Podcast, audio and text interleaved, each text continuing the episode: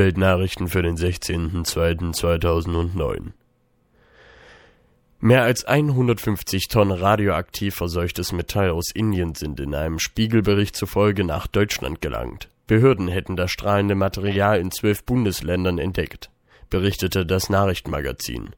Unter Berufung auf einen internen Vermerk aus dem Bundesumweltministerium hieß es weiter, fünf Tonnen Edelstahlspäne hätten den gesetzlichen Grenzwert so sehr überschritten, dass sie der Gesellschaft für Nuklearservice kurz GNS übergeben werden mussten. Das Unternehmen ist unter anderem für die Entsorgung von Abfall aus Atomkraftwerken zuständig. Nach Einschätzung der zuständigen Behörden besteht keine Gefahr für die Bevölkerung und Mitarbeiter betroffener Firmen. Beim überwiegenden Anteil der betroffenen Stahllieferungen liegt die Kontamination unterhalb der Freigabe-Grenzwerte, erklärte das Bundesumweltministerium am Sonntag. Die Lieferungen wurden sichergestellt. Konsumgüter seien bislang nicht betroffen.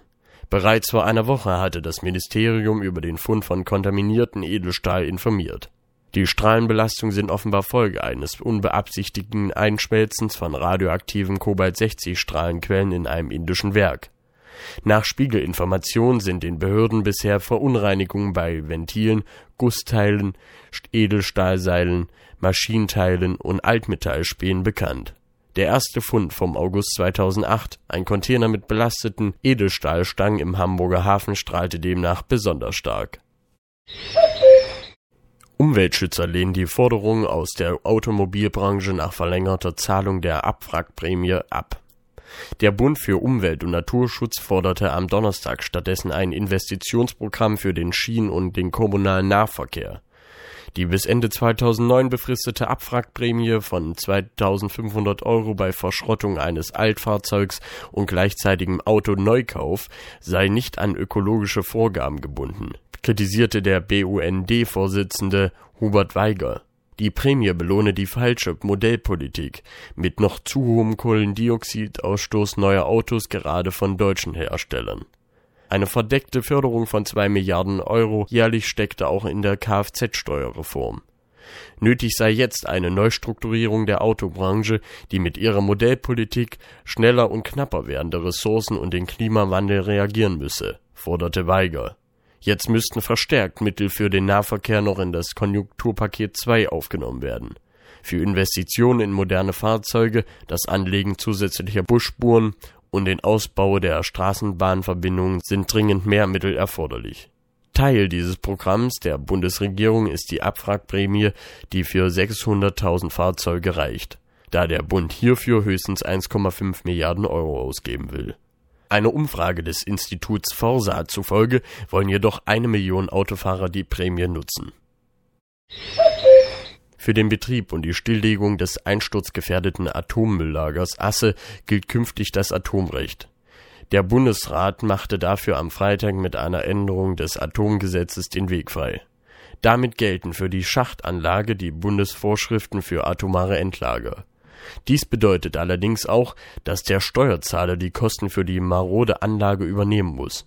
Das Bundesamt für Strahlenschutz als Neubetreiber wird für die Schließung der Anlage zuständig sein. Das frühere Forschungsbergwerk Asse II war wegen gravierender Mängel von der Zuständigkeit der Bundesforschungsministeriums in die Obhut des Umweltressorts übergegangen. In Asse II war radioaktiv kontaminierte Salzlauge aufgetreten mit der Änderung des Atomgesetzes werden zudem Vorschriften an die veränderte Sicherheitslage nach den terroristischen Anschlägen der vergangenen Jahre angepasst. Dabei geht es unter anderem um die Überprüfung der Zuverlässigkeit von Beschäftigten von Atomanlagen.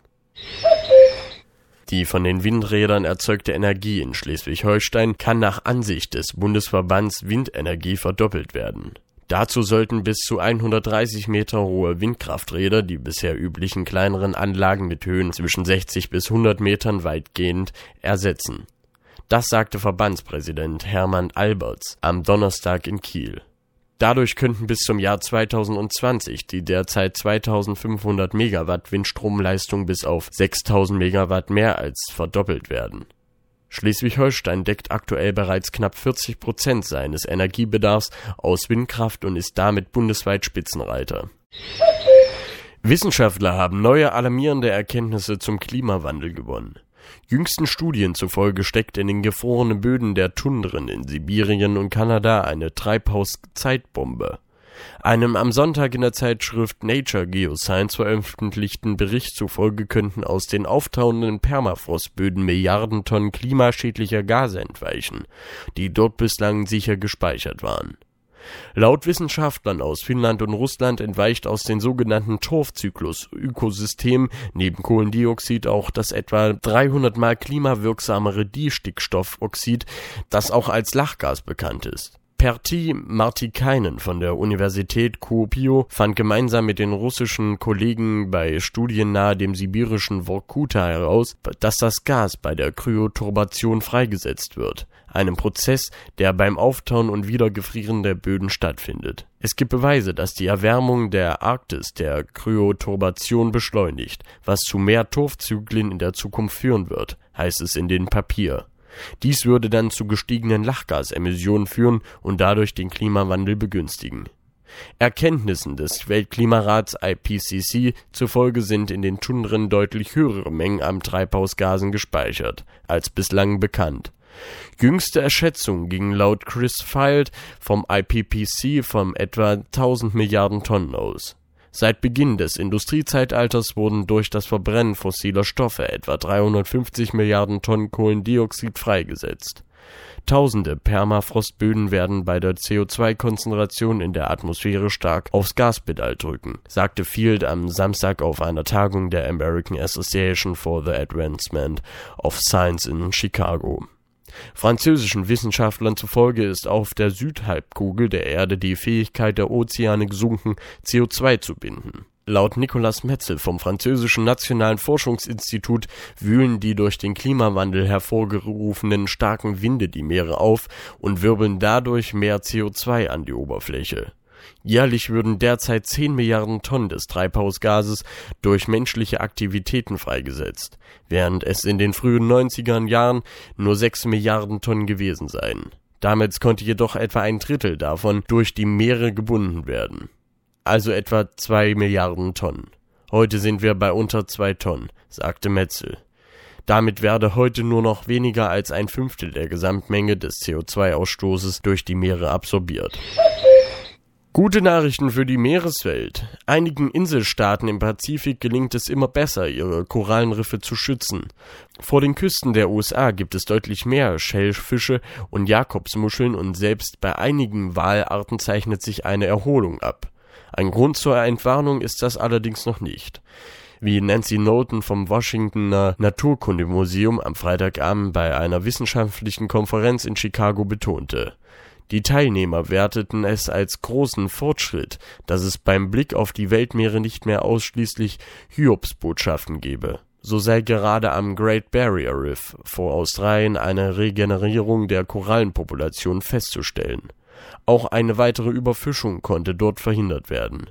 Gesunde Riffe könnten letztlich auch die Erderwärmung aufhalten, erklärte Jeremy Jackson vom Scripes Institut für Ozeanographie. Aus Pflanzen gewonnener Biosprit könnte die Klimaerwärmung nach einer US-Studie weiter anheizen. Für die Schaffung neuer Anbauflächen werde meist tropischer Regenwald abgebrannt und dabei klimaschädliches Kohlendioxid freigesetzt. Wie Holly Gibbs von der renommierten Universität Stanford bei der Vorstellung einer Studie am Samstag sagte bis sich der geringere CO2-Ausstoß durch das Tanken von Biosprit für das Klima bezahlt mache, müssten Jahrzehnte vergehen. Beim Anbau ertragreicher Pflanzen wie etwa Zuckerrohr wäre die CO2-Bilanz nach etwa 40 bis 120 Jahren ausgeglichen, erläuterte Gibbs. Beim Anbau weniger ertragreicher Pflanzensorten wie etwa Sojabohnen wären es sogar Hunderte von Jahren die rasante Zunahme von Anbauflächen für Biosprit habe die Fachwelt alarmiert, sagte die Forscherin vom Woods Institute for the Environment in Stanford. Die weltweite Produktion von Ethanol habe sich zwischen 2000 und 2007 vervierfacht, die von Biodiesel sogar verzehnfacht. Die Abholzung von Wäldern sei ihrer Ansicht nach bereits bis zu zwei Drittel durch die starke Nachfrage nach Biotreibstoffen bedingt, sagte Gibbs